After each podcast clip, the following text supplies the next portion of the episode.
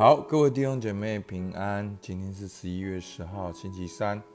我们要透过诗篇一起来灵修。我们先一起祷告。亲爱的天父上帝，主啊，你是我的神，你是我的牧者，你是我的主，你是我的创造者。主啊，你是我敬拜的对象。主啊，让我们今天在敬拜当中毫无保留，在敬拜当中，主我们感受到你的同在，感受到你的爱。只有在敬拜当中，我们才有安息。主啊，求你帮助我们，把我们生命当中很多虚假的谎言挪走，让我们真的知道，主啊，麻雀在你那里找到爆雏之窝。主啊，只有在你的同在当中，才真正的有安息。主，我们向你献上感谢，听我们祷告。奉靠耶稣基督的名，阿门。好，今天是诗篇二十三篇一到六节，我念给大家听。耶和华是我的牧者，我必不致缺乏。他使我躺卧在青草地上，领我在可安歇的水边。他使我的灵魂苏醒，为自己的名引导。我走异路，我虽然行过死荫的幽谷，也不怕遭害，因为你与我同在，你的杖、你的肝都安慰我。在我敌人面前，你为我摆设宴席，你用油膏了我的头，使我的福杯满溢。我一生一世必有恩惠慈爱随着我，我且要住在耶和华的殿中。直到永远，阿门。哦，诗篇二十三篇真的是一个很美的诗，但是在这个很美的诗里面呢，其实有分最主要两大部分。第一到第四节讲到耶和华是我的牧者，那在第五节呢讲到耶和华是宴席的主人。那第三步呢，诗人回应神。他说：“我且要住在耶和华的殿中，直到永远。”所以你看到，其实有三个场景：一个是好旷野的牧人，一个是宴席的主人，而最后是要在耶和华的殿中来敬拜。好，其实在这诗篇和三篇里面，蕴藏里面有很多丰富的信息。好，我们看第一节：“耶和华是我的牧者，我必不致缺乏。”好，其实。旧约的这个意境呢，耶和华呢就是牧者的描述。从旧约的开始，神形容自己与以色列的关系，如同牧羊牧人与羊群的关系。在创世纪四十八章十五节，他就给约瑟祝福说：“愿我主亚伯拉罕和我父以撒所侍奉的神，就是一生牧养我直到今日的神。”所以呢，在这边呢。好，形容神是一生牧养我的，所以形容神是牧羊雅各的神。所以透过这个牧人与羊群的关系，他强调的是什么？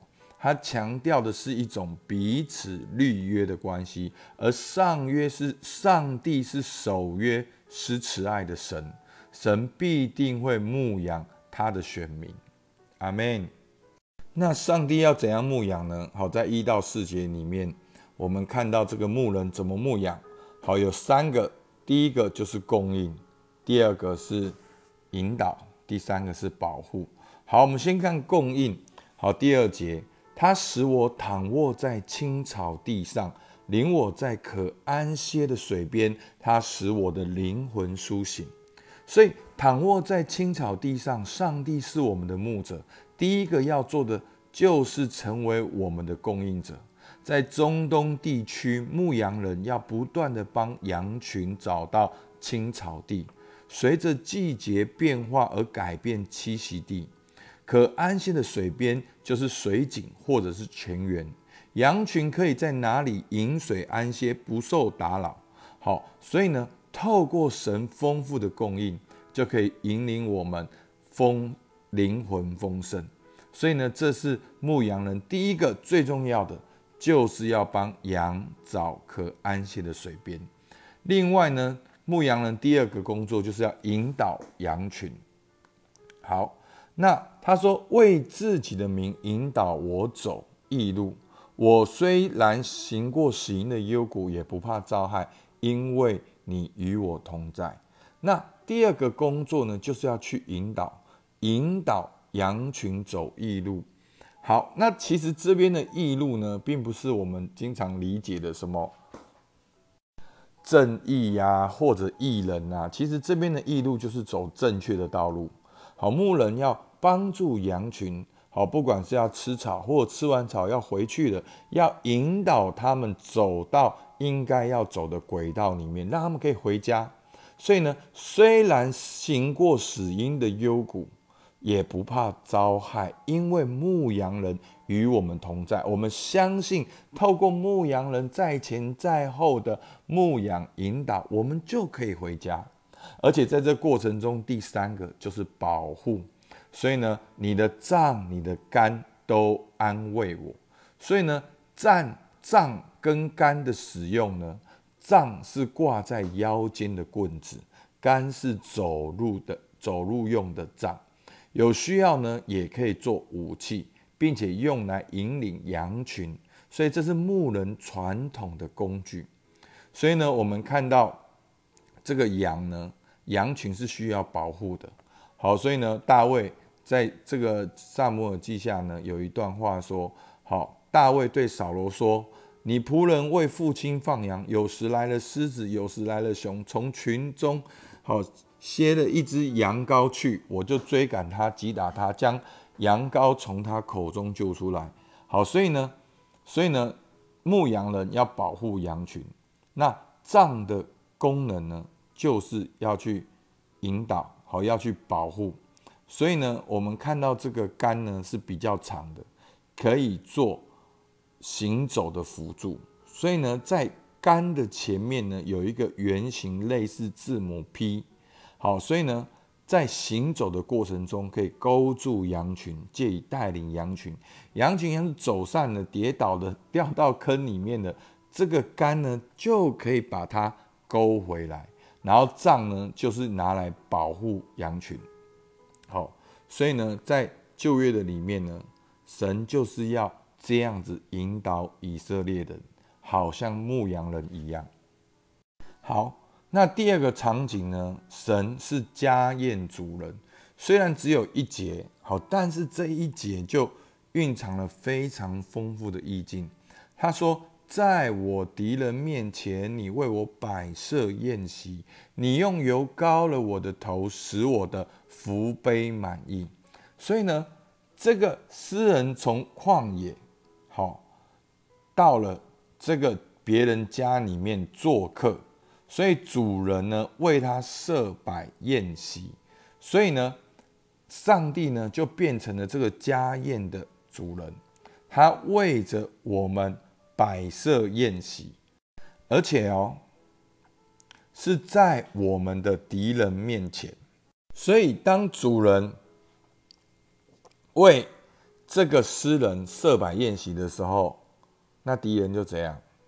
敌人就没有办法攻击这个主人的客人。好，大家想象一下电影的情节，一定有，就是忽然跑到一个厉害的高手家啊，那高手家。就来保护这个朋友，好，其实就是有点像这个意思，就是说神要在我们的敌人面前为我们摆设宴席，因为神是主人，所以敌人没有办法来攻击我们。而我们是谁？我们是主人的客人。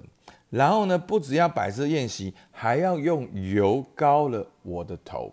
所以在诗篇里面讲到油膏，都是讲到特别的膏抹，讲到非常看重的膏抹。好，所以这个油膏呢，是一种这个客人是很特别的被对待，是被油膏了头的客人，然后呢，使我的福杯满意。所以呢，当这个主人把我邀请到家里面呢，是敌人在就算在门外攻击，也没有办法攻击我，因为我是主人的客人。然后呢，这个主人又用油膏了我的头，然后呢，又。让我福杯满意的意思，就是我们常常说什么哦，杯底不可养金鱼，好，是不是这样讲？就是说，当酒杯空的时候呢，主人就要频频的倒酒不让酒杯是空的。好，就是想这种很丰富、很供应、很好客。好，所以你看，这整个家宴主人才一段经文，全部描写出来。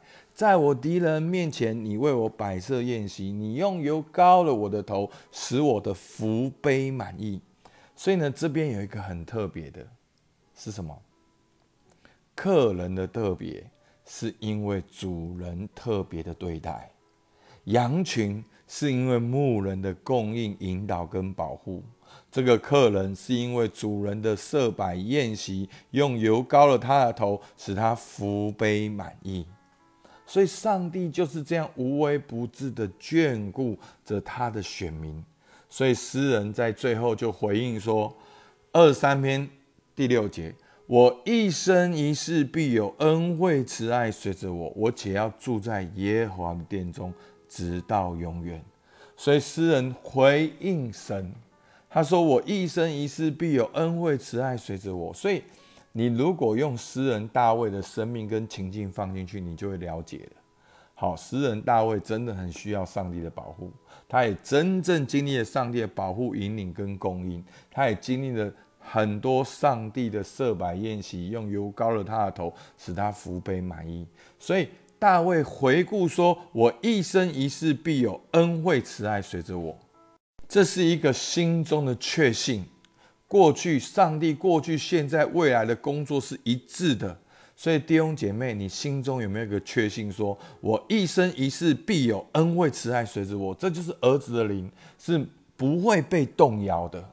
这是不是活在恐惧中的？你是活在神的恩慈里面，你是活在上帝的恩惠慈爱当中。不要害怕，努力的好像没有爸爸一样，活在忧愁的当中。